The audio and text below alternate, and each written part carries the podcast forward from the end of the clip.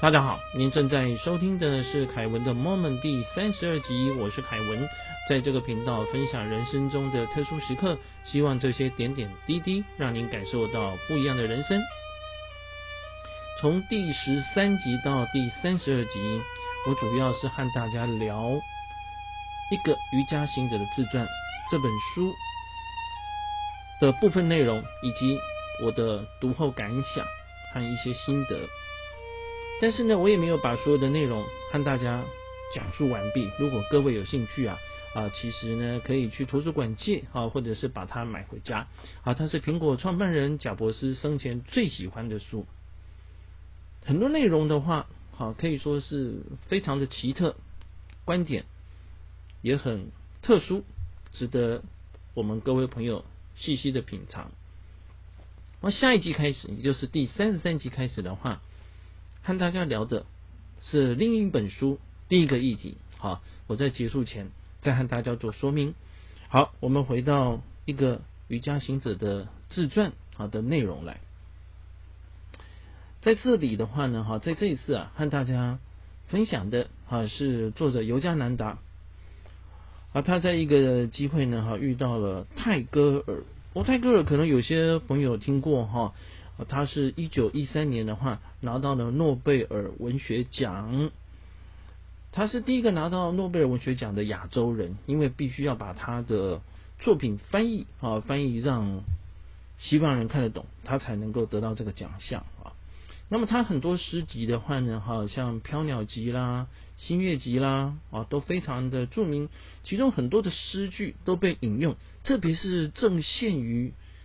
爱情的人或对爱情向往的人，而其中有几句的话，我各位在网络上面就可以找到泰戈尔精选句，好，或者是呢泰戈尔著名的名言。我举一个例子来讲，如果你因为错过太阳而流泪，那么你也将错过群星。其实它可以形容很多东西。但是最重要是告诉我们什么呢？不要后悔，而未来不可知，也许有更美好的东西在等着我们啊！我相信这样的句子呢，陪伴很多人啊啊度过了失意、失恋的时刻。那么作者尤加南达的话呢，哈，他曾经在泰戈尔家啊和他详谈，甚至于呢还曾经住在这个地方。那么最主要，他跟泰戈尔聊了什么呢？因为尤加南达后来创办了一家瑜伽的学校，诶，泰戈尔也创办了学校哈。他们两个人发现说呢，他们的学校都很强调什么？户外教学，崇尚质朴，启发儿童创造的精神。但泰戈尔的学校比较强调诗文的学习啊，哈。那尤加南达的话呢，哈，则是会加进瑜伽。这也很有意思。那泰戈尔还跟这个尤加纳达提到说，他童年啊和教育的抗争。他说五年级就辍学了，所以他后来他才创办学校。他特别强调，真正的教育不是用外来的资源去塞进孩子的脑袋，而是把内在的智慧源源不绝的引导出来。诶，这个观念我认为很有意思哈。特别是在东方，很多的学习其实强调在记忆和背诵，但是随着电脑甚至是网络的发达的话，我不晓得各位有没有发现说，这样子的知识越来越不是这么重要了哈。我讲的大家要听清楚，我讲的不是知识不重要，而是这样子的知识为什么？所有东西你只要忘掉的话，你只要搜寻 Google，就在网络上可以找得到。你找到的可能是百倍、千倍、万倍的知识都在里面，真的也有，假的也有。现在是以前是知识很难得，现在是太多了哈。所以世界已经改变，当然我们学习的方法要改变。以台湾来讲的话，慢慢在改变，但是呢，可能很多的。年轻人哈，或者是儿童的话，基本上还受到旧有的观念的困扰。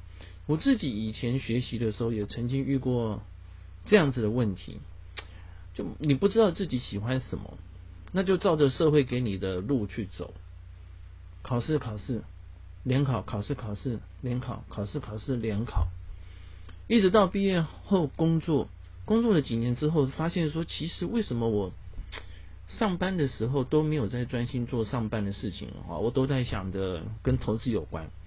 后来呢，几年后我辞职，在家里。准备要做更多的学习，那我才突然发现说，其实我喜欢的是投资。半路出家啊，什么证照学位都没有啊，就投入了这个领域了。这么段时间下来，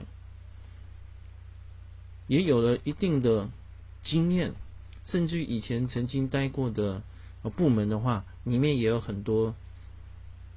名校毕业的同事和朋友，但我发现说呢，我在很多的时候都能够和这些同事啊，有着不输他们的表现。所以各位，学习的意义是什么？我们到底要怎么样来让我们的下一代啊，或者是说现在所听到的这些年轻朋友的话？在学习的时候能更快乐，或者是能够找到他们要的东西。哈，我对学习的想法是找到你的热情在哪里，然后全心全意的投入，你自然而然会有一番的成就。甚至于是，其实只要有热情的东西，不需要人家逼你，你自己就会日以继夜、如火如荼的置身于其中了。哈。所以我的想法就是，知识学习其实是要帮助我们了，找到自己内在的方向和力量哈，和泰戈尔啊以及尤加南达的想法其实非常类似的。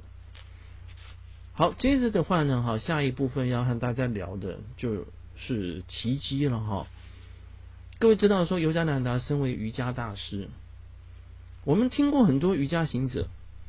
会有特殊的力量，甚至有人说他们会法术，有人说会奇迹。那现在我们所看到的瑜伽，大部分都是在瑜伽教室。那可能大家在做的呃比较特殊的体位的方法，但是古时候的这个瑜伽瑜伽行者的话，其实他们呃在某一部分的话呢，哈啊是代表了一种类似宗教的行为呀。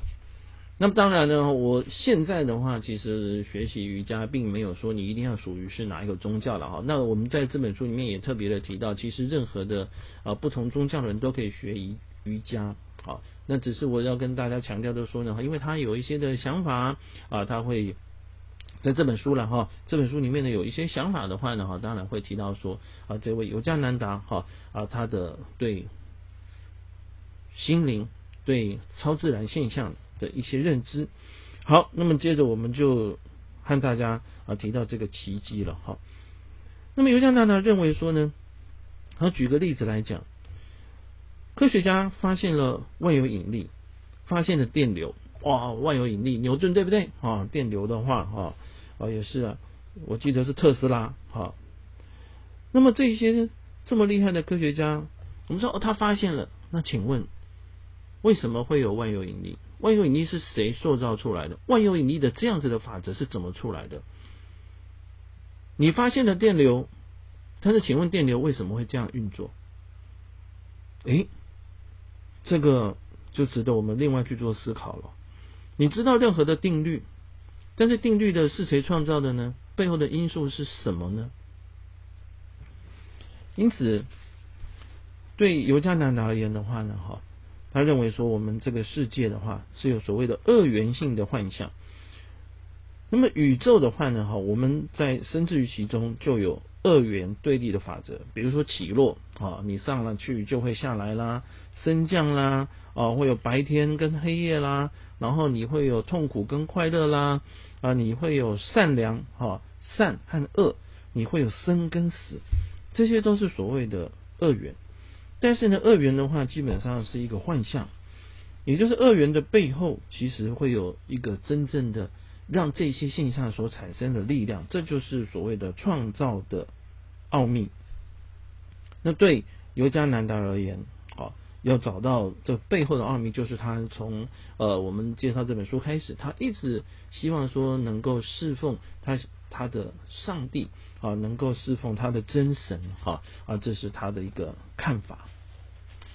好。那么他遇到什么样的奇迹呢？其实之前我们也提过尤加南达哈啊有一些特殊的经验。那么在呃这一段的话呢哈，他提到了三个不太一样的现象。就在一九一五年哦，有一天他在父亲家的阁楼禅定。那当时的话呢，各位一九一五年了哈，我们现在二零二一年了，那已经百余年前了。当时正在进行第一次世界大战。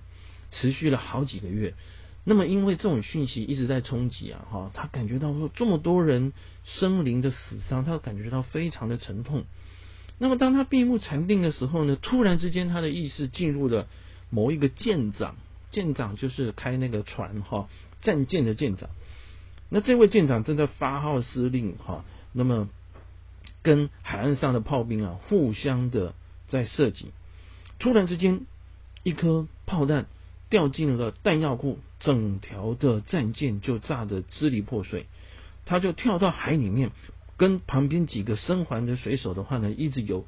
哦，爬到岸上之后呢，一颗榴弹射到他的胸膛，他非常痛苦，全身的瘫痪，心里想到说：终于死亡的脚步追上了我，叹了一口气，慢慢的意识就沉寂了。睁开眼睛，发现自己还在自己的房间里面。他看看，哇，没有子弹啊，也不痛啊。他就感觉到非常的激动，确定自己还活着。只是突然之间，他又回到了舰长的躺在海岸旁边的尸体。啊，那他又回到了他父亲的阁楼。他忍不住说：“老天爷，他到底是死是活？”当然，我们这种人从旁边或事后来听他的。这个叙述的话，当然会觉得说，哎，你当然是那个在你阁楼上面禅定的嘛，你只是可能突然出神了哈，那么呃，或者是跟别人的意识啊哈交换了。现在的戏剧里面常有这种灵魂交换的梗，各位，但是如果是身临其境的话，就是你一是一下觉得很痛，看到身上有插的这个炮弹，但你一下的话，你发现你盘腿坐着，所以你真的会怀疑啊，到底是死是活呢？哎，那就。所以到底哪一个是我，哪一个是自己？好，那就在这个时候呢，就有一个声音啊，然后这个舰长所面对的这个海岸的话，充满了柔和的光啊。他说：“是生是死的话，与光何干呢？我在光中创造了你，生死的对立是宇宙的大梦。醒来吧，孩子。”好，所以他就突然之间的话。就领悟了。后来呢，当他看到电影的时候，他说：“哎，电影其实就是很像他当时的感觉到的幻境。但是电影我们所身在的这个电影的导演，基本上就是永恒的神，我们就是中间的演员。所以很多人说什么‘人生如戏，戏如人生’，人生就像舞台哈，基本上就和这样子的观念的话是啊有点类似。”那么另外一次的话呢，好，他曾经啊在戏院里面看报道欧洲战争，哈，当时呢这个世界大战的新闻片，他看了以后呢，非常的痛苦。出了戏院之后说，他就祷告说：“老天爷，你为什么要允许这样的痛苦呢？”突然之间有一个声音马上就回答他了，哈，而且他人到了真正的战场，眼前的话尸横遍野，但是这个声音跟他讲。你现在看到的是法国进行的战争，电影是真是假，就像你在电影中看到的。这个声音跟他讲说，如果没有痛苦，人类就不会忆起他们遗弃的永恒的家。痛苦会让人回忆，想要逃离痛苦，只有智慧。所以换言之，大多数人如果人生是很好过，人生是很快乐。比如你出生就很有钱，或者是你出生你就准备要继承一个国家，各位你可能就是吃喝玩乐，然后享受权利吧。所以你不会知道说你能够吃饭或你能够享用美食的话，这是一个多么难得的事情。而其实吃享用美食或者是不能享用美食，基本上都是在那个当下的一个经历过了之后，一切事情就结束了。几十年之后，百年之后，我们所有的人，现在的人都结束了哈。那这就是这个声音所要强调的事情。那么第三次的话呢，哈，他曾经啊啊坐在他的床上，然后他正在写这篇的文章，接着他就盘腿，盘腿，当他眼睛闭起来之后呢，突然之间失去重量，飘在床铺的上方。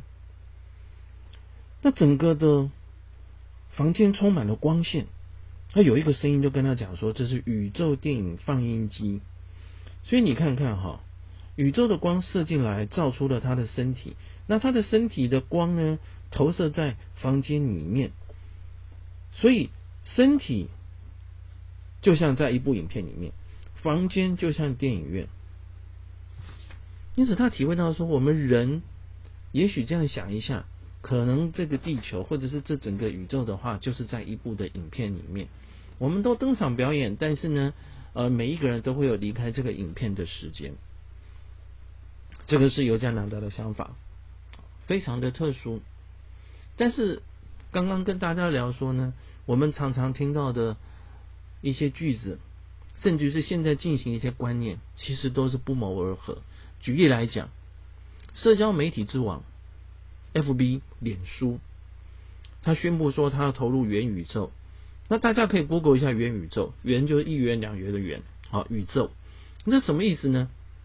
我们呢透过 A R 跟 V R，好就是呢呃虚拟实境，好这样子的观念，好或者是这样子的器材呢，让我们能够进入的另外一个世界，好把我们自己的周遭啊，然后跟我们现实的环境的话。一起去做融合，虚拟的环境一起去做融合。那在融合过程里面，你好像到了另外一个世界，但是其实你在这这个世界。哎，各位这样想一想，你有没有觉得说，跟尤加南达在一百年前讲的东西是有点类似的呢？我们就是在一部电影里面，所以现在、未来跟过去都可能是在一部。不断播放的影片里面，但是你进到这部影片，有一天就会离开这部影片，但有一天你可能又会进到这一部影片，啊，这个是我个人的想法，也许给各位朋友呢会有一个不团不同的思考。谢谢您的聆听。我下一集要和大家聊的《归途》这本书，提的是一个西方的年轻人，他只是要去参加一个音乐节。却突然之间跨越了欧洲，千辛万苦到达了印度，去追求他心中的理想的世界。这到底是怎么回事？而且是真实的发生了哈。下一集的节目呢，会和大家聊。谢谢您的收听，祝您健康平安，我们下次再会。